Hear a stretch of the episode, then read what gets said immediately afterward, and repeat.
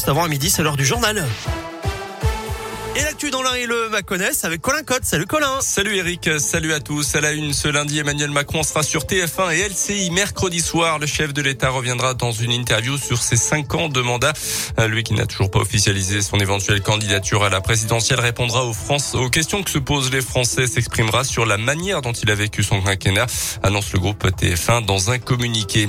Des bonnes nouvelles aujourd'hui pour votre portefeuille. L'arrivée ce lundi du chèque énergie pour 6 millions de ménages modestes, 100 euros net envoyés par courrier pour faire face aux différentes hausses des prix du gaz, de l'électricité notamment.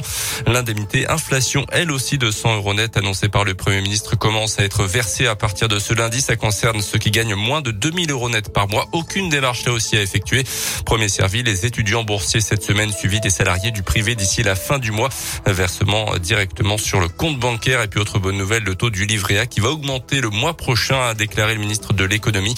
Pas d'indication en revanche sur le montant pour l'instant.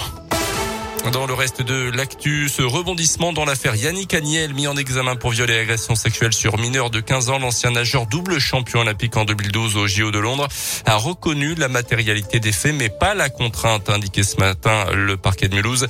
La victime serait, l'ex, la, serait la fille de l'ex-entraîneur du nageur. L'épidémie de Covid et c'est ce lundi qu'entre en vigueur la fin du brassage dans les cantines, à l'école. Le port du masque en intérieur et en extérieur est obligatoire depuis la semaine dernière. Jean Castex a réaffirmé que la vaccination des 5-11 ans était une nécessité. Prenons un exemple sur sa propre fille qu'il a contaminée il y a quelques jours. Le pic de la cinquième vague est proche selon Olivier Véran, le ministre de la Santé.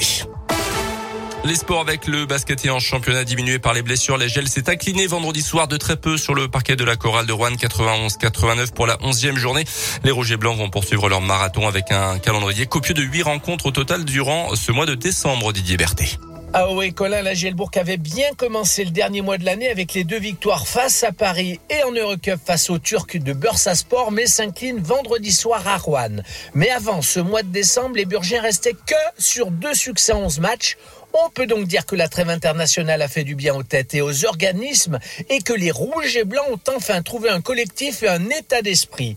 Maintenant reste à poursuivre sur cette lancée car les rencontres s'enchaînent tous les 3 à 4 jours entre le championnat et l'Eurocup avec un seul objectif, engranger des victoires pour retrouver rapidement une place convenable dans le top 8 et faire de même en Eurocup pour continuer d'espérer une place qualificative l'année prochaine en fin de saison régulière. Merci Didier. Demain, la jeu se déplacera en Allemagne à Ulm pour le recoupe et recevra Dijon euh, samedi soir. Et puis en foot, le Paris Saint-Germain et Lille connaîtront d'ici quelques minutes leurs adversaires en huitième de finale de la Ligue des Champions. Hier en Ligue 1, les Parisiens ont battu Monaco 2 buts à 0 en clôture de la 18e journée.